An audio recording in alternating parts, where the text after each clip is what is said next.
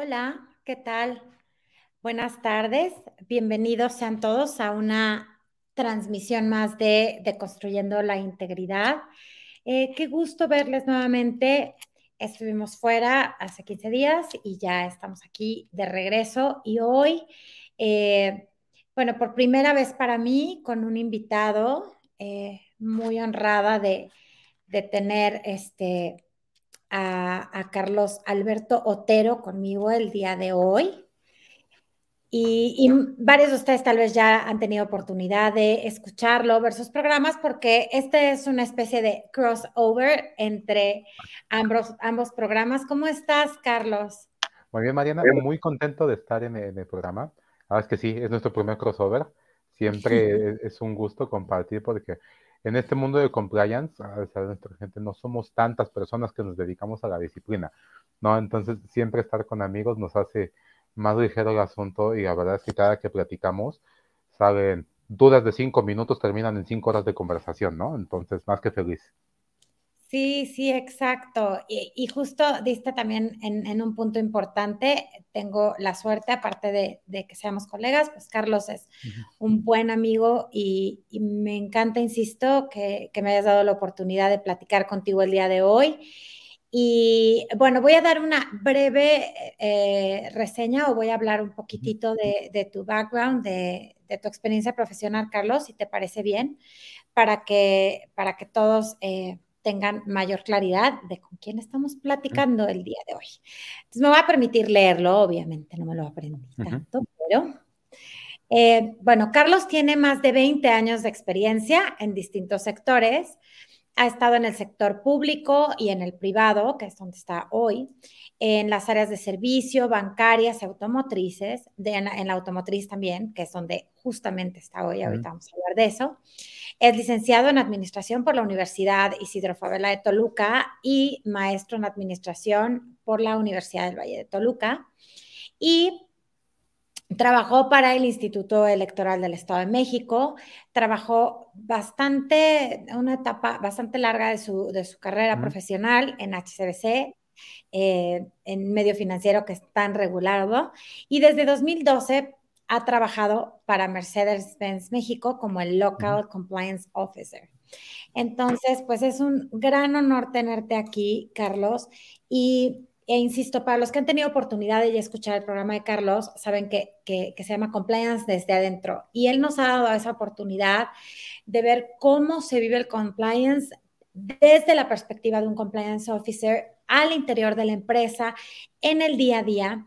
Porque fíjate, Carlos, que, que yo creo que nos pasa mucho, no sé qué piense eh, la gente en general, que afortunadamente hoy se está hablando mucho de compliance mucho, mucho. Hay mucha gente hablando de compliance, que lo platicábamos en algún programa con Gustavo y le decía, mira, no sé, hay gente que me dice, oye, pues como que es moda, ¿no?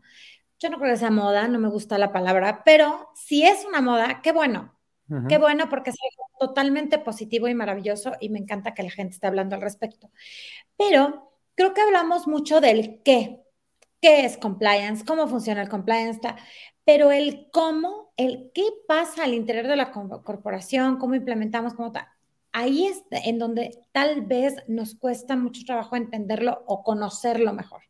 Pero bueno, hoy puntualmente quiero hablar de, tu posición, tu, figura dentro de la corporación y todos los retos que esto, que esto trae. Entonces, antes de empezar con las preguntas que, que tengo aquí preparadas para ti, Carlos, que la verdad no se las dije para qué esto sea sorpresa y meterlo en aprietos. pero, pero quería que nos contaras brevemente, hoy en tu posición en el, Local Compliance Officer dentro de Mercedes-Benz México, ¿qué implica? ¿Estás tú solo? ¿Tienes un gran equipo? Eh, bueno, todo lo que implique hoy tu, posición y cómo la vives en el día a día, aunque sea un, un, poquito, Carlos, cuéntanos. Fíjate que es, es bien interesante. Te voy a platicar antes de llegar a la experiencia actual, experiencia anterior para que vean cómo cambia el, dependiendo el giro de la empresa, cómo cambia la perspectiva de compliance. Cuando estaba trabajando para HSBC, me acuerdo que éramos compliance específicos para ciertas áreas de negocio. Y éramos un montón. Había un compliance Américas, un compliance hipotecario, un compliance débito, un compliance mercadotecnia. Y como que cada unidad trabajaba a manera de siglo, ¿sabes? Un poco separada. Evidentemente había un expertise tremendo en cada uno específico porque yo estaba en productos y mercadotecnia y cuando llegaban, y un día platiqué con el hipotecario, pues la verdad es que sabía cosas que yo decía, ah, mira, ¿no? Al final, el principio del cumplimiento viene siendo similar, ¿no? Hacer las cosas bien, seguir tu brújula interna, no hacer, así que no robes, no mates, no grites, no empujes, pero ya cuando llegas a un tema más específico, pues sí necesitas un conocimiento más detallado de ciertas cosas. Y en la industria automotriz es distinto. Ahorita he platicado con algunos colegas, incluso de distintas empresas automotrices. Son posiciones más bien solitarias. Aquí te puedo decir, somos dos personas. Yo estoy a cargo de Mercedes-Benz México, la división de autos y vanes, y también de Mercedes-Benz International México, que es la planta de manufactura que tenemos en Aguascalientes. Allá tengo una persona en sitio, que es parte de mi equipo, Carolina de Luna, y Caro y yo somos los únicos dos compliance para las dos divisiones. Esto es un tanto solitario, pero ya que te pones a ver en el mundo de Mercedes-Benz, tenemos presencia en 83 países, la verdad es que la posición es solitaria en todos lados. Somos empresas más pequeñas, para que nos demos una idea de, la diferencia.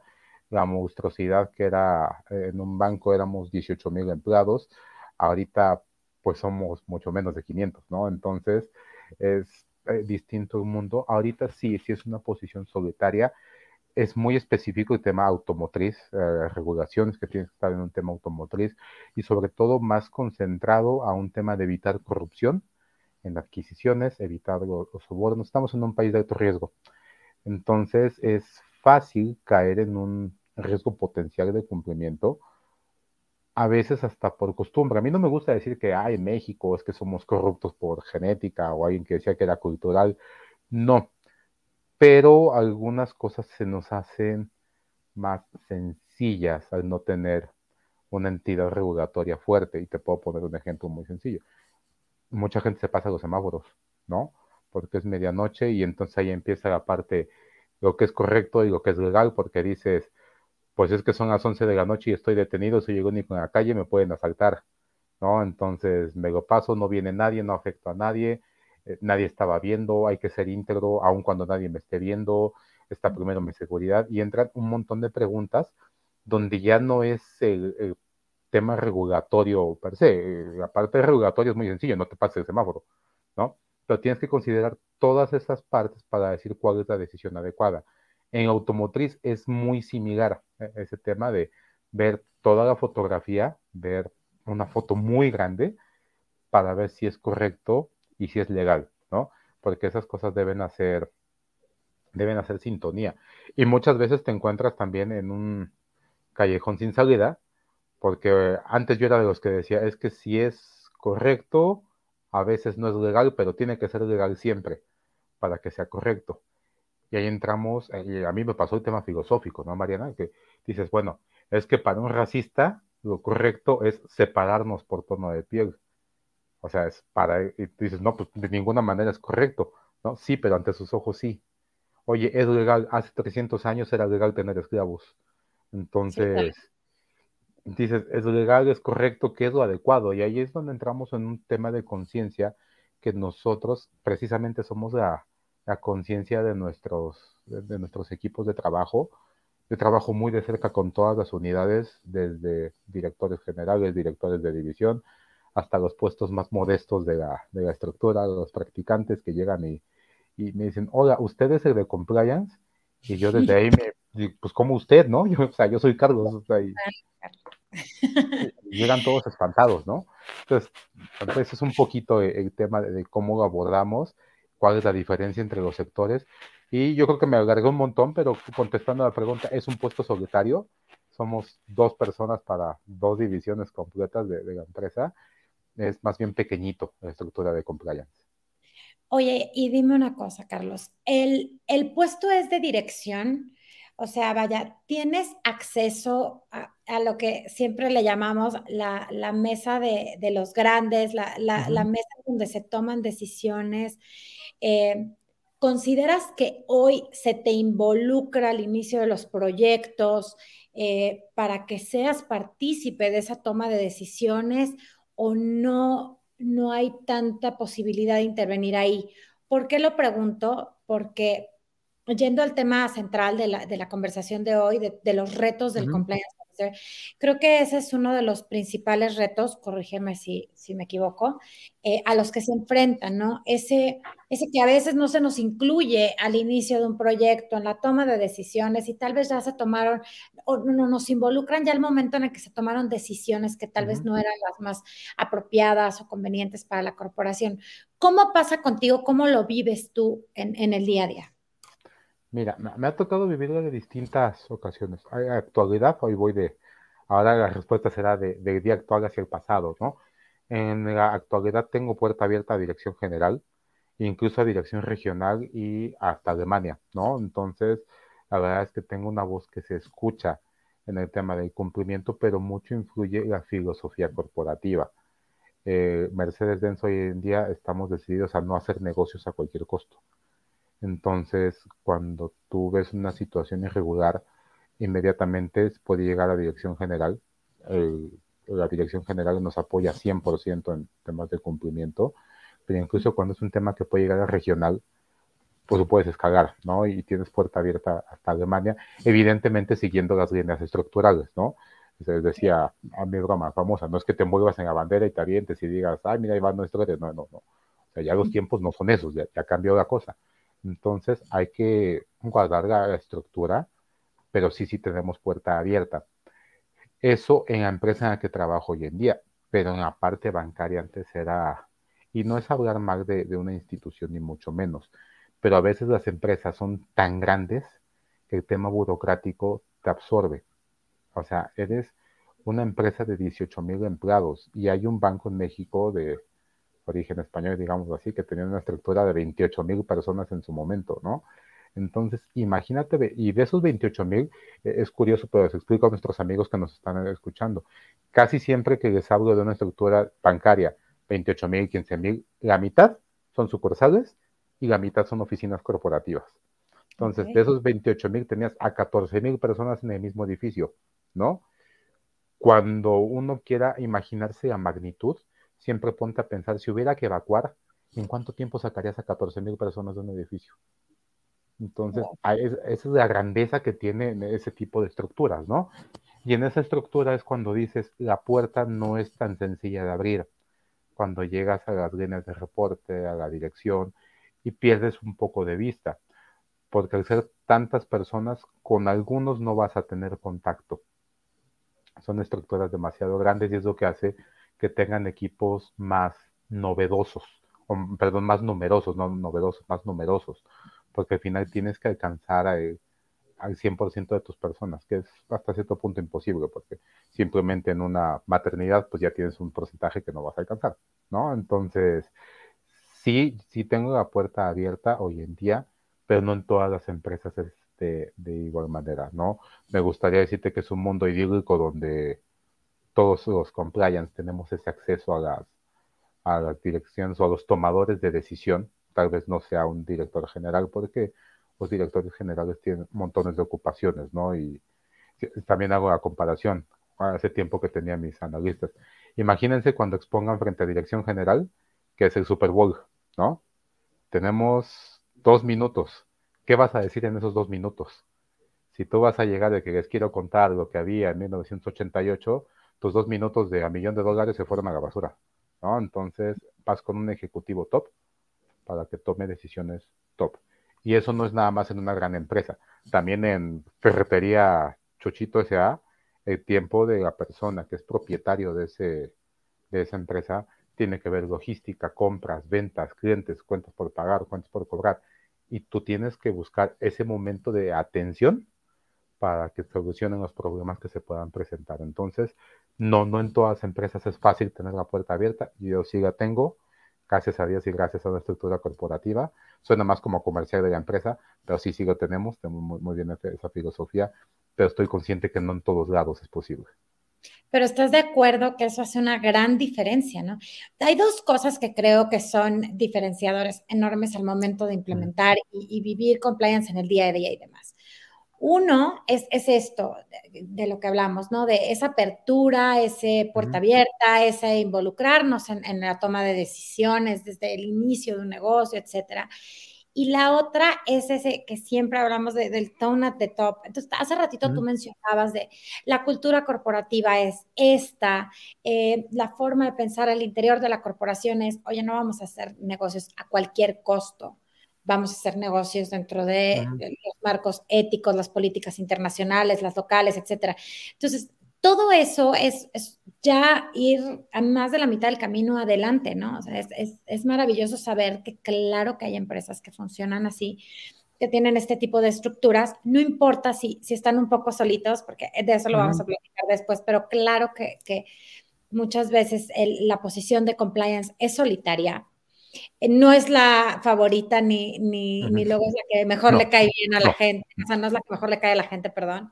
Sí, claro, entonces tiende a ser muy solitaria, incluso este, en, corporaciones más grandes y demás, pues sí estamos a veces muy solos o cuando estamos involucrados en una investigación, etcétera, pues eso se exacerba, ¿no? y, claro que es una posición, este, pues no es la más popular a veces. Nada. Pero bueno, y ya no me acuerdo a qué punto iba ahí, pero bueno, prosigamos porque bueno, nos saludan de Cuba, eh, Edrián Paso García. Hola, Edrián, ¿cómo estás? Muchas gracias por estar aquí. Y, no sé, bueno, están formulando una pregunta que va hacia ti, Carlos. Entonces, la voy a hacer, pero aparte la voy a combinar un segundito con otra cosa que yo te quería preguntar, porque creo que ambas se conectan. Una, bueno, aquí la pregunta que nos hace Jorge Eduardo Rodríguez es, ¿a quién debe reportar el área de compliance a fin de conservar su independencia y evitar presiones internas. Esto creo que es el, clásico, la clásica duda y mucha gente sigue debatiendo al respecto, ¿no? E, esa es la primera parte. ¿A quién habría de reportar compliance y en tu caso cómo funciona?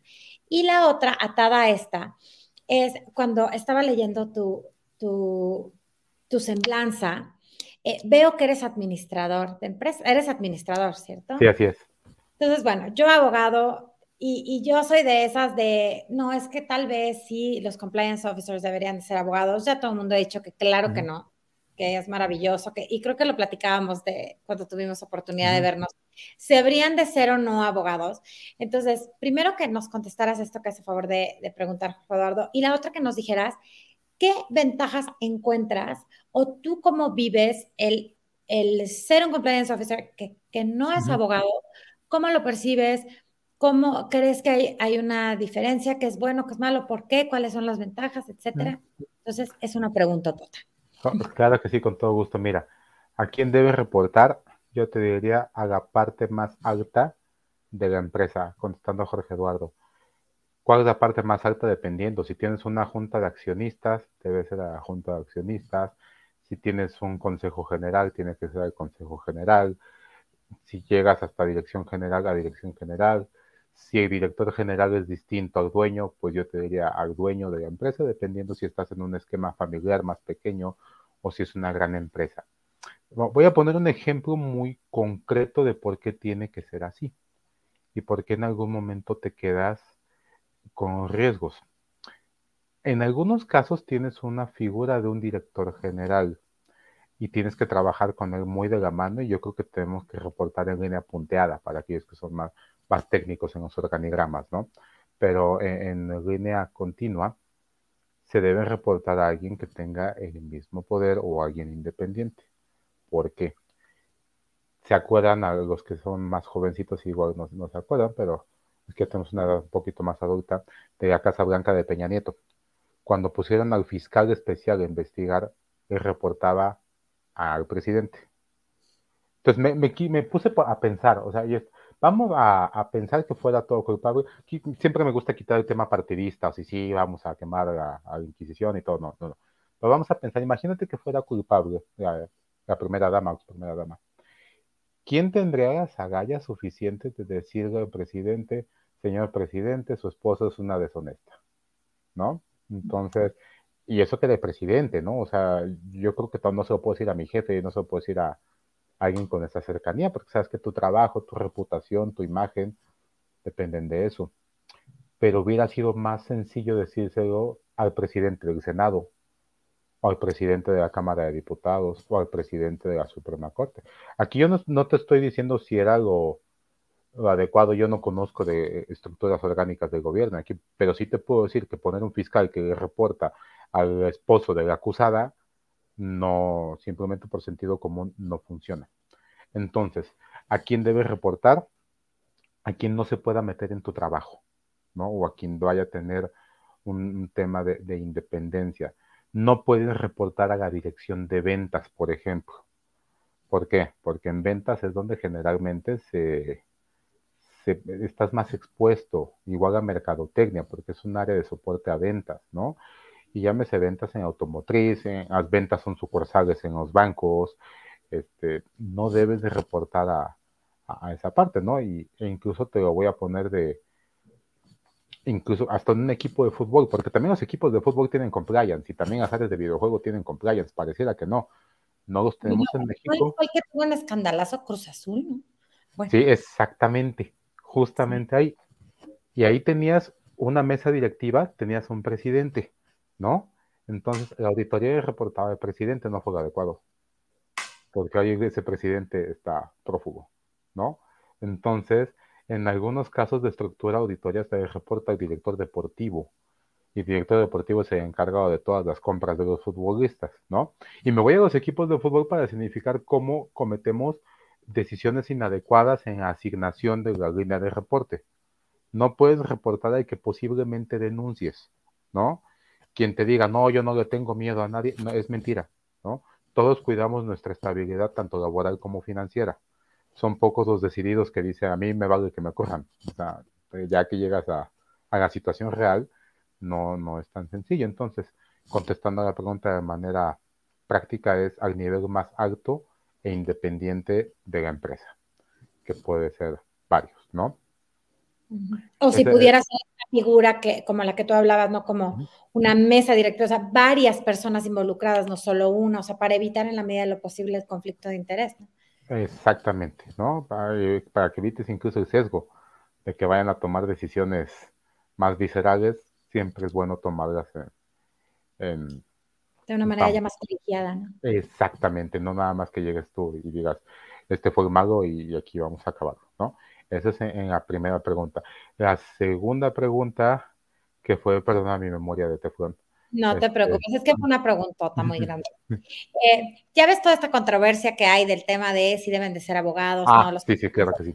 ¿Cómo era para ti como administrador? ¿Cómo te sientes en la posición? ¿Qué, qué piensas al respecto? Ha sido difícil, ha sido desafiante y, sobre todo hay un tema de, de choque de posiciones con los abogados. Mira, las áreas tienen un área legal. Yo soy creyente que zapatero a tus zapatos, ¿no? Entonces, ahí es donde están los abogados expertos. En algún momento he tenido conflictos, incluso ya a nivel personal, con algunos colegas en distintas empresas, con el tema de, es que tú no eres abogado. No, no soy abogado, ¿no? Pero sí sé leer y escribir. Y si aquí dice que no está permitido, pues no está permitido, ¿no? Así de fácil. Algo que me ayuda, en, aparte de, no ser abogado y ser administrador. He conocido muchos colegas que tienen distintas formaciones, ¿no? Entonces, ha, habido contadores, alguna vez un ingeniero que estaba en temas de compliance. Eh, yo te puedo decir, Mariana, que nos apoya mucho, que cuando no eres abogado, ves el sentido común. Ya que voy al sentido común. Si me ha tocado preguntar a algunos abogados, ¿qué riesgo ves? No, pues tenemos riesgos legales por esto, por esto, por aquello. Y cuando llegas a la pregunta de, ok, está bien, entiendo el riesgo. ¿Y cuántos casos ha habido por ese tipo de demandas? Y te dicen, no, pues ninguna, ¿no? Entonces, una es la potencialidad y la otra la factibilidad. Entonces, yo creo que debemos de trabajar de la mano con la parte legal. Ellos miden la potencialidad y yo la factibilidad. Al no ser abogado, tenemos un punto de vista distinto. Yo soy administrador de desarrollo de negocio, mercadotecnia, entonces he visto un montón de cosas y nos sirve de complemento para hacer el puente probablemente entre el área de negocio y el área legal, ¿no? Entonces la parte normativa que va, va en medio, sí, tienes algún punto débil, y, yo creo también es válido decirlo, porque te llegan y que la jurisprudencia, dices, y tú, y que es una jurisprudencia, ¿no? Empezando por ahí. O sea, no, no, puedo entender qué me va a ayudar si no sé qué, qué estamos diciendo, ¿no? Hay temas bien específicos que los abogados contratan despachos especialistas porque hay cosas que requieren, y es imposible que seas todo luego. Sí, o sea, necesitas una especialización tremenda y, pues tú no lo sos. Y yo creo que en la parte de compliance te ayuda a entender un poco más la perspectiva del negocio. Soy creyente que compliance no es para paralizar el negocio. Es decir, no nos vamos porque hay riesgos. Porque si a esas vamos, levantarte de tu cama es un riesgo, ¿no? Este, y quedarte acostado también. Entonces, pues no, no, no se trata que no vivamos o que no, no hagamos negocios. Se trata de hacerlo de una manera ordenada. Sí, ética y congruente, consistente, ¿no? Sobre todo. Como hoy sí se pudo, mañana no, bueno, hoy tal vez sí. E, esa consistencia o esa inconsistencia es inadmisible. Exactamente. La consistencia es deseable, ¿no? Es, es muy importante. Pues fíjate que algo que mencionabas ahorita, eh, Carlos, me parece muy relevante y a mí me gusta mucho eso de cuando convivo con, con compliance officers de otras profesiones, es esa visión de negocio que es tan relevante y esa visión, como bien dices, más amplia y, y, esa visión de negocio tan relevante en las decisiones que se van tomando dentro de, dentro de una corporación, incluso las que deben apuntar a la ética, a, a, hacer lo correcto y demás, ¿no? Pero sí con esa sensibilidad y esa perspectiva de negocio que es tan importante. Entonces, claro que tiene sus virtudes. Aparte, idealmente, digo, como bien lo dices, pues tu equipo es pequeñito, generalmente otra vez en las empresas el equipo de compliance es pequeño, pero sí requiere de un equipo multidisciplinario. aquí hablabas también de ese, ese aspecto que, que es muy relevante y, y, bien bonito también de compliance, ¿no? Que, que no está, tú en ningún momento dijiste, no quiero aquí un abogado. Es, suma bastante a veces, a veces su interpretación es valiosa, pero la nuestra también. Entonces, Totalmente es estar sumando a la corporación para estar, bueno, a fin de cuentas son líneas de defensa de la empresa, ¿no? Entonces, es, es muy relevante y muy lindo. Y pues sí, pero es, es muy padre ver, porque ver profesionistas de muchas eh, diferentes carreras ya siendo compliance officers, porque al principio era algo muy, bueno, incluso pertenecía al área legal, el área de compliance. Así es. Incluso hay empresas que todavía lo hacen así, no obstante, hay mucha gente que ha notado y determinado que pues tal vez hay un franco conflicto de interés, ¿no? Es que ahí nos regresamos a la pregunta anterior, si estás de acuerdo. ¿A quién debe reportar el compliance officer? Si reporta el director de legal, ahí ya tenemos una decisión arriba de la tuya, que yo te digo, esto fue riesgoso y esto fue inadecuado. Te voy a poner un ejemplo horrible, ¿no? Sí, pero legalmente estamos cubiertos. Ah, entonces hasta ahí se queda tu denuncia, ¿no? Entonces. Y legalmente estamos cubiertos, pero oye, eso no va acorde a, los, a la cultura y valores de la corporación. Mira, les voy a dar un ejemplo de este caso que me gustó muchísimo. Si tienen oportunidad incluso de, de leer este libro que se llama The Infinite Game, el juego infinito de Simon Sinek, y él habla ahí de un ejemplo maravilloso de estas farmacias, creo que fue Walgreens, no fue Walgreens, no me acuerdo, una de estas farmacias americanas tan famosas. Entonces, atendiendo a su, a su causa justa, a su, a su visión y misión, pongámoslo así, se dan cuenta que pues ellos querían fomentar la buena salud de las personas y demás, que era su, su razón de existir, ¿ok? Entonces, ellos vendían cigarros y, y deciden de repente de, oigan, no podemos estar vendiendo cigarros porque es incongruente con nuestra visión, con nuestra misión, con nuestra causa justa, que así le llama en el libro Simon Sinek. Entonces, ahí es un, también un clarísimo ejemplo de lo que, de lo que nos compartes, eh, Carlos. Es legalmente, por supuesto que las farmacias en aquel momento, la verdad ignoro cómo está la legislación hoy día en Estados Unidos, pero creo que sigue siendo viable legalmente vender cigarros dentro de, una, dentro de una farmacia. Pero resulta que no era congruente con, con el mensaje que querían transmitir, con la, con la razón primordial por la que esas farmacias fueron creadas. Este, entonces, eso podría ser cortocircuito. Y claro, yo creo que este ejemplo que, que, que con, el que me permito complementar y lo que tú dijiste es ahí la clave donde da, totalmente claridad del por qué idealmente mejor las separamos. Porque hay cosas que tú estás viendo como el experto y, perito en, las políticas que hay dentro de tu empresa, en la, en la cultura, en lo que sí se vale o no eh, dentro de la corporación, tú eres el perito en eso. El perito en derecho es, es el abogado. Exactamente. Ahí es donde se separa un poco. Pero bueno, tenemos aquí a Gustavo Martínez que nos pregunta, ¿qué tan importante es tener expertos consultores externos en compliance en las organizaciones? ¿Tú qué opinas, Carlos? Muy importante, mira. Yo creo que los encargados en las empresas de ciertas actividades somos expertos en nuestro mercado, somos especialistas en nuestro mercado, como quieras llamarlo, ¿no? Pero al final muchas veces va a haber alguien que se dedica solamente a eso y que tiene una visión conceptual, práctica, mejores que las tuyas, ¿no? Aquí debemos de, olvidarnos de la, de la, parte rockstar, de decir yo soy el mejor y, soy el número uno. Sí, probablemente en tu mundo lo seas, ¿no? Pero el mundo es más grande.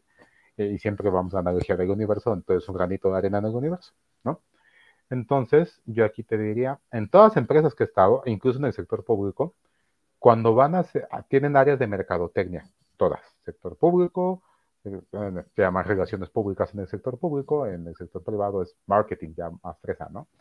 Pero ellos contratan a despachos externos que les hagan sus campañas y que les contraten a las agencias y que les contraten un plan de medios. ¿Por qué? Porque las agencias eso se dedican y son expertos en ello, ¿no?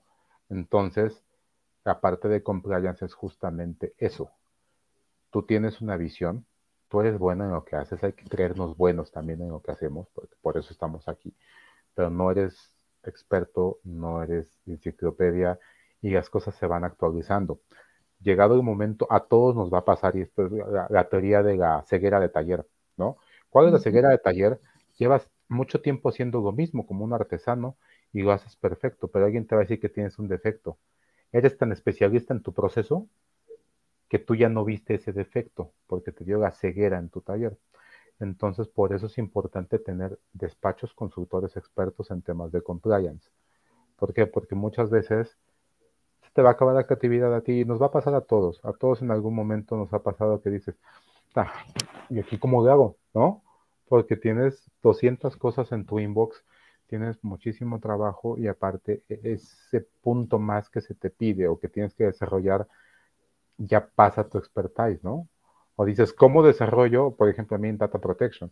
Aprendí Data Protection eh, relativamente a, golpes, digamos así, no ser experto y hacer una capacitación de Data Protection y todo.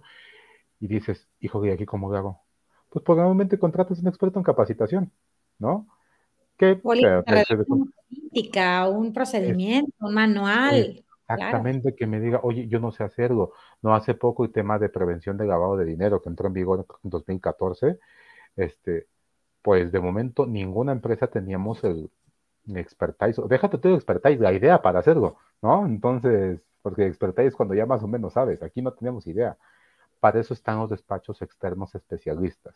Y en temas de compliance es bien importante que te asesores con un externo. Yo creo que muchas de las cosas especialistas que tienen las empresas son con base a su tamaño, ¿no? Si tienes una empresa gigantesca, pues tienes áreas de investigación, desarrollo, impacto de mercado, inteligencia de negocio y un montón de cosas rimbombantes, ¿no? Pero cuando tu empresa es más pequeñita y dices, hijo, eh, bueno, un ejemplo que decía en, mi plática de martes, un despacho de contadores, ¿no? O sea, somos 10 pegados y, y yo, o sea, necesito un director de compliance. No, yo te diría que si tienes una, una mosca, no compres una bazooka. O sea, no, lo que necesitas es un matamoscas.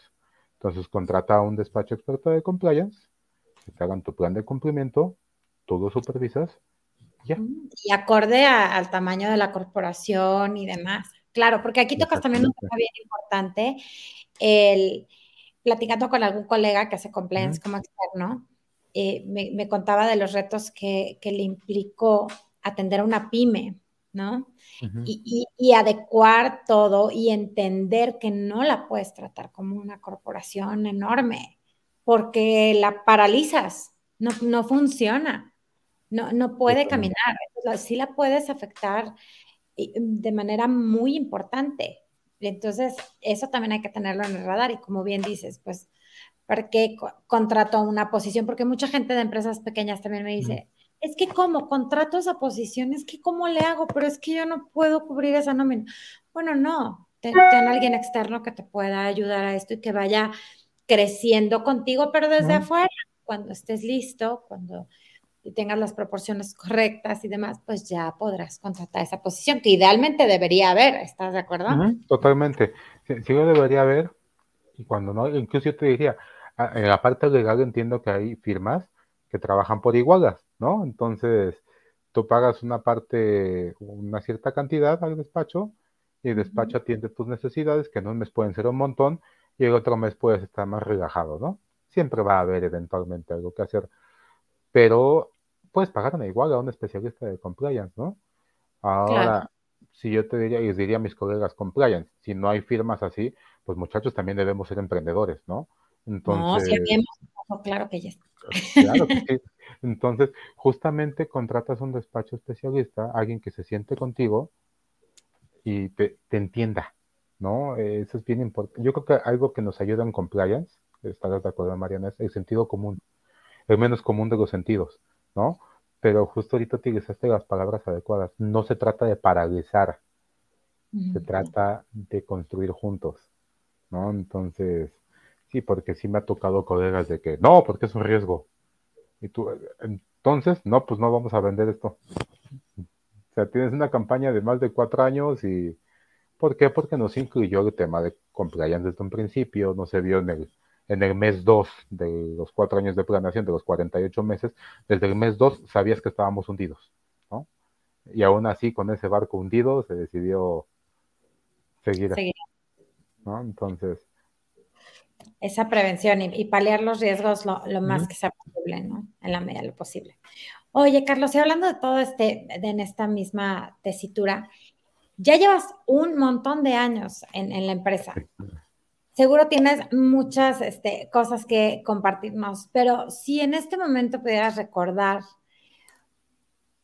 o en general de tu posición, ¿eh? no, un ejemplo de algo que haya ocurrido, sino en general de tu posición, ¿cuál crees que es o ha sido el reto más grande al que te has tenido que enfrentar? Ya sea tuyo, eh, personal, profesional, eh, con la dirección, no sé, ¿qué crees para ti, Carlos, ha sido el reto más tremendo en todos estos años como compliance officer? ¿Cómo compliance officer?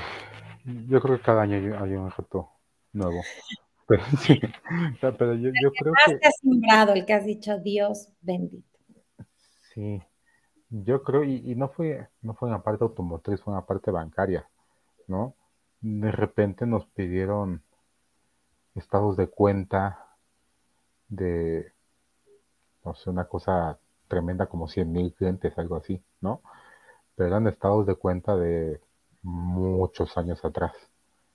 Entonces, pues, de entrada, te, sientas, Mariana, así con, tus manos así de, me quiero morir, ¿no? Y ya te empiezas a buscar tu cajita para, para ponerla ahí porque no encuentras salida. La verdad es que siempre he sido creyente de que, y eso me consejo a todos los colegas, primero tranquilicémonos, ¿no? Este, yo creo que las vidas se nos va en el trabajo cada cinco minutos. O sea, si les contara las ocasiones que yo siento que ya va a ser mi último día como compliance officer, uy, pues les puedo contar un montón de días, ¿no? Este, pero primero un consejo es, debemos de tranquilizarnos. Tenemos problemas como todos en la empresa. Primero, como te decía hace rato, esa filosofía, yo soy el único, no, no, no debe ir, ¿no? Porque todos en la empresa tienen problemas. Yo veo a mis compañeros de legal, porque nos sentamos enfrente, con una montaña de documentos de este tamaño, ¿no? Y eso, digo, y eso es de esta semana. Me dice, no, es lo que llegó hoy. ¿No?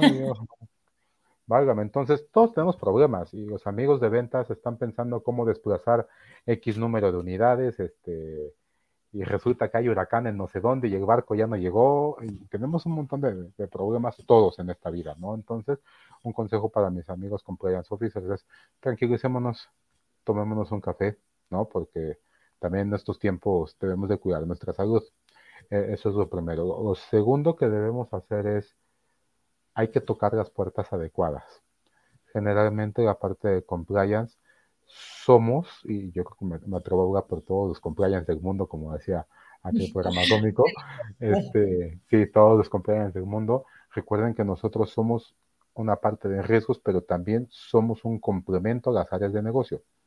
Y por lo tanto, las áreas de negocio también son un complemento para nosotros. Hay que buscar tocar las puertas adecuadas. Esa parte de los estados de cuenta, tuvimos que tocar primero en sistemas, ¿no? Y, siempre hubo alguien en sistemas que por supuesto que tenía triple edad de todos nosotros y que nos contó que en 1990 y tantos hubo una migración de sistema y es el único en todo ese mundo, Mariana, que lo sabía, que sabía de dónde extraer los datos, ¿no? Entonces, después buscamos un visto bueno, porque pues es muy observado el secreto bancario, no es que yo llegue, ah, oigan, soy Carlos Otero y necesito 100 mil estados de cuenta de tal, tal, tal, tal, sí, tu nieve, ¿no? Entonces, aún siendo empleado, a todos los amigos después decir el sistema bancario es bien duro, ¿no? O sea, no es de que tú llegues y voy a ver cuánto dinero tiene en su cuenta Carlos Otero, paz, enter, no, no todos los usuarios tienen un sistema de seguridad tremendo que identifican a quién se metió a cada cuenta y por qué. Entonces, cuando llegas ahí y ya encontramos quién os sacara, después encontrar un site de impresión. ¿Por qué? Porque los sites de impresión de los bancos están trabajando todo el día de todos los días. Imagínense que hay bancos, los grandes bancos, Citibanamex, BBVA, Bancomer, ¿cuántos millones de clientes tienen? a esos clientes, hay clientes que tienen tres, cuatro cuentas, ¿no?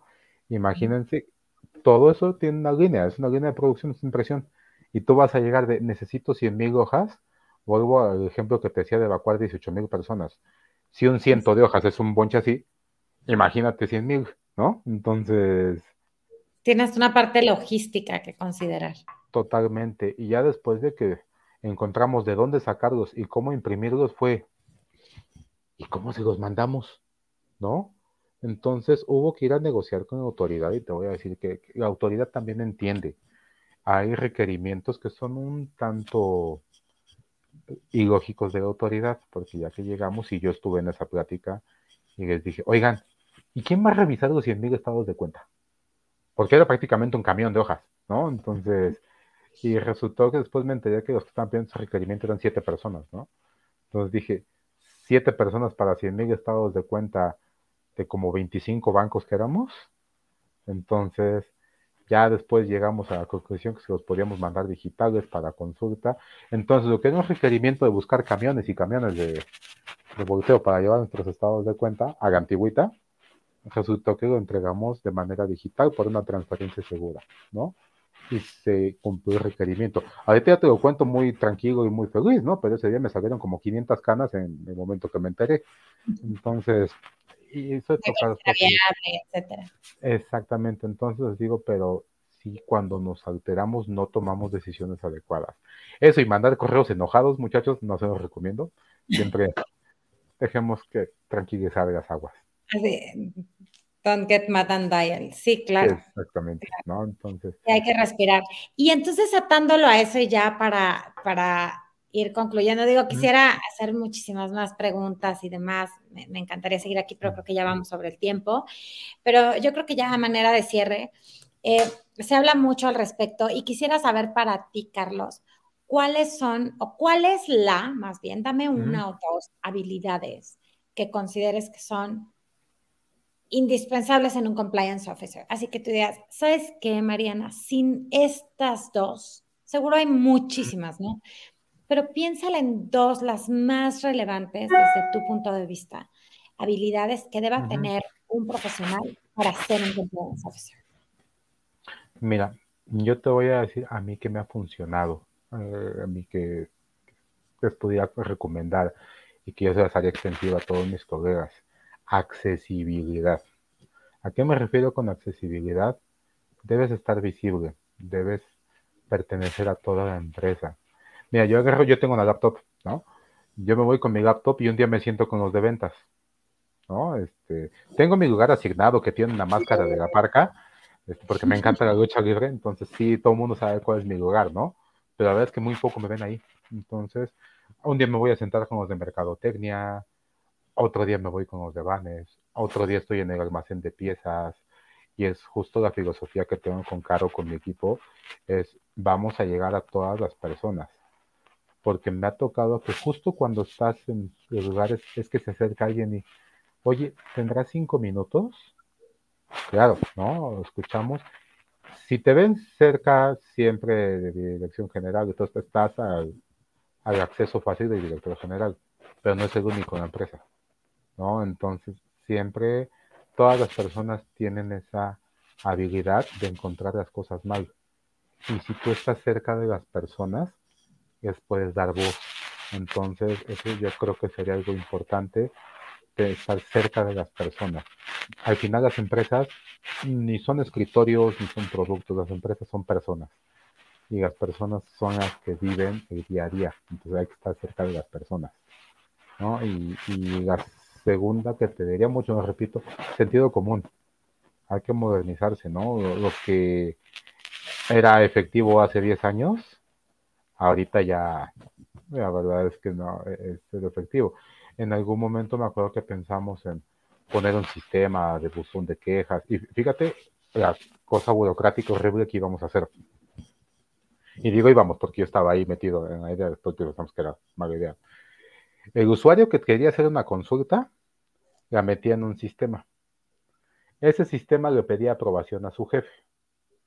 Eso nos llegaba a un pool. En el pool te la asignaba. Tú la mandabas de regreso cuando tenías dudas. La volvía a pasar con el jefe. Te la volvían a asignar a ti. Dabas el approval. Se iba con tu jefe. Después eso se lo regresabas al jefe y el jefe al usuario final. Te dije una liga de ocho notificaciones y de ocho pasos en un sistema, ¿no? Pero la persona que te iba a preguntar se sienta al lado tuyo. no era más fácil voltearse y, oye, mándame un correo nada más para dejarlo formal. Oye, puedo recibir una caja de dulces de mí. Claro. ¿No? Entonces, quitar la burocracia, tener sentido común. Si tu empresa no es burócrata, no tienes 200 mil empleados, son 10, abre tu puerta, ¿no? me refería a modernizarte. A muchas empresas a nivel internacional tienen que los obsequios, los regalos, que deben ser rechazados a primera intención para no crear siempre apariencias. Sí, pero vivimos en México. ¿Y a qué me refiero con que vivimos en México? En México somos muy, muy cálidos, somos muy amables, ¿no? Y los que viven cerca del centro del país, algún día les hago una, un ejemplo un tanto chusco. Han ido a una boda de pueblo, que en el Estado de México hay muchas bodas de pueblo. No, pues que sí, han intentado negarse a la comida que te dan en una canasta tamales, mole, arroz y un montón de cosas. Digo, nieguen si va a ser súper ofensivo para esa persona, ¿no? Y no es que te quieran corromper, es que es un tema de atención y de cortesía hacia ti. Otra cosa, si a fin de año te regalan una, un calendario, no te quieren corromper, no hay nadie que se corrompa con un calendario, ¿no? Y si sí, pues ya estamos hablando de otro tipo de necesidades de, amistad que, de corrupción, ¿no? Entonces me fui a comer con mi proveedor y ¿qué te invitó? Un Mac No te va a corromper con un Mac No se preocupen, ¿no? Entonces a eso me refiero, tener sentido común, adaptarse a las necesidades actuales. Si te invitan a, a una reunión de negocios en Los Cabos, entonces dices, eso ya se me hace como que un beneficio, ¿no? pero... Mm, Perdón, no, sí, pero no paralizarnos. Entonces serían las dos que te diría, Mariana, es estar accesible a las personas y dos, sentido común. No, serían las dos cosas que yo te diría. A mí me han funcionado muy bien. Digo, tampoco me quiero pintar como, ah, el dios de los compliance, ¿no? Este, mm. pero me ha funcionado bastante bien. No, y sobre todo porque, gracias por tu respuesta, Carlos, sobre todo porque siempre hay que estar aprendiendo un montón y actualizándonos y demás, pero claro, me parecen grandes habilidades, sobre todo, y creo que van muy conectadas porque sobre todo esta cercanía, digo, como bien lo dices, cuando es viable, cuando es posible, a veces de verdad veo colegas que no les da la vida. Y también yo creo que no les da la vida cuando a veces, ya hablaremos en su momento, creo que a veces el compliance officer empieza a agarrar más cosas de las que tal vez debería en su momento, ¿no? Pero bueno, eh, están tan saturados a veces que, bueno, esto no, no, es viable, pero, pero hay muchas veces que sí lo es, que sí lo es, este, esta cercanía y mucho riesgo se podría paliar, paliar con, con estar cercano a, la gente en la corporación, porque a veces tenemos dudas, que fíjate que, que ese sentido común a veces es un poco tricky, porque hay cosas que a mí se me harían muy lógicas que consideres incorrectas y de verdad hay gente que no las considera incorrectas.